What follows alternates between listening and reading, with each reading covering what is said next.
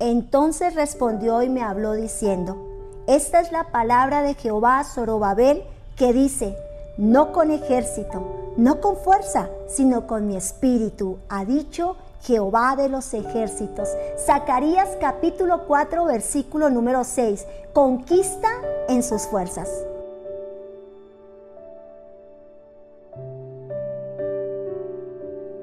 Josué era el sacerdote y Zorobabel el gobernador de Jerusalén. El profeta tuvo una visión donde vio dos olivos que estaban delante del Señor, que representaban los dos líderes más importantes según la revelación de Dios, el líder político y el líder espiritual. Es interesante que la profecía se direcciona al líder político, diciéndole, no con ejército, no con fuerza, sino con mi espíritu, dice Jehová de los ejércitos. El mensaje que el Señor estaba dando era liderar, no con la fuerza humana. Bueno, es lógico, ¿no? Pero sabes algo? Era liderar un país a través del poder de Él, declarando una palabra. Se debe ejercer con responsabilidad.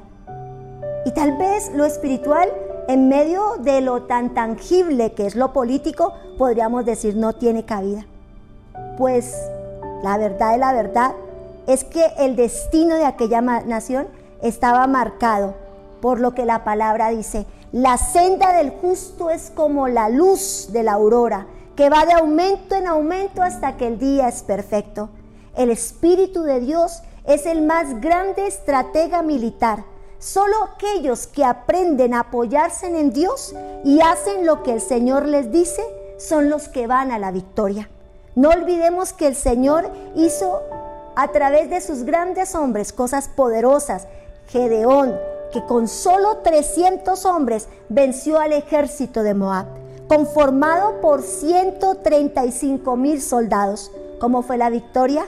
No con fuerza, no con ejército, sino con el Espíritu de Dios. Parecería irrisorio que en el plano natural nosotros estemos diciendo es imposible, pero la verdad de la verdad es que el Señor quiere menos de tu fuerza, menos de tu intelecto, menos de tu capacidad, menos de ti, más de Él en tu vida y tendrás victorias más contundentes.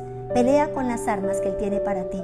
Las armas de su milicia son espirituales y son poderosas para vencer fortalezas. Así que hoy en el nombre poderoso de Jesús de Nazaret determinémonos a caminar una vida en la cual la estrategia viene de Dios. Conquista en su fuerza, conquista en su poder, conquista en su estrategia. Allí está, allí está en Dios Dios nuestra fuerza, Dios y Padre de la gloria. Hemos batallado en nuestra fuerza, hemos llevado empresas, negocios, iglesia, familia, Padre de la gloria, en nuestra fuerza, en nuestra capacidad, en nuestro deseo, en nuestro pensamiento. Pero una vez más declaramos la palabra, una vez más decimos, Señor amado, con tu fuerza, con tu capacidad, con tu espíritu, Señor. Queremos, amado Padre de la gloria, darte el control total y absoluto. Danos el sometimiento, el entendimiento, la revelación y obediencia que se requiere para hacer las cosas conforme lo que tú dices en nuestra vida. Hoy en Cristo Jesús lo declaramos amén y amén. Conquista con su fuerza. No lo olvides. Feliz y bendecido día.